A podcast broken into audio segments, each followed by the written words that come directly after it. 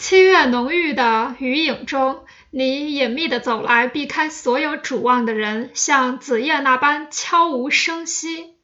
今日黎明微闭着眼睛，不理会呼啸的东风的热切呼唤。厚厚的雨幕许久遮盖着清醒的蓝天。树林里鸟啼停歇，一家家关闭着大门。在这冷清的路上，你是盈盈独行的旅客啊！我唯一的朋友，我最爱的人，我寓所的门是敞开的，不要像梦一样从门前走过。